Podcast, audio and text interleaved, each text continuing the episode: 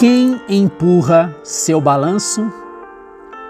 Logo uma forte tempestade se levantou, as ondas arrebentavam sobre o barco, que começou a encher-se de água.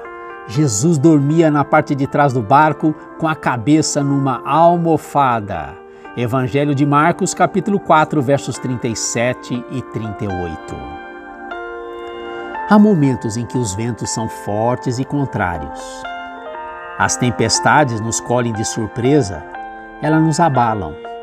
É um acidente, uma enfermidade que gera dor ou ameaça a vida, crise no casamento, desemprego.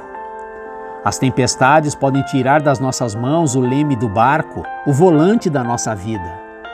Mas o Senhor Deus do céu e da terra prometeu estar conosco como esteve com Jesus.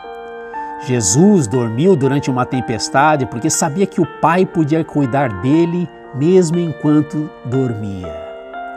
Precisamos confiar a Deus aquela situação que tem tirado o nosso sono. Cristo não desaprendeu, ainda hoje ele acalma tempestades.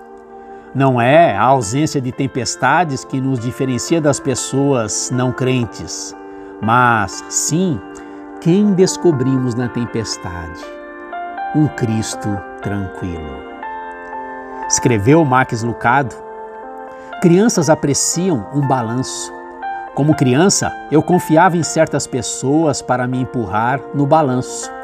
Elas podiam me empurrar com mais força ou parar, como eu gostava. Mas, se um estranho me empurrasse, de repente eu precisava me segurar. Lembre-se agora de quando Jesus acalmou a tempestade. Os discípulos, todos com medo, correram para acordar Jesus. Isso mesmo, Jesus estava dormindo. Como é que ele poderia estar dormindo numa tempestade? Simples.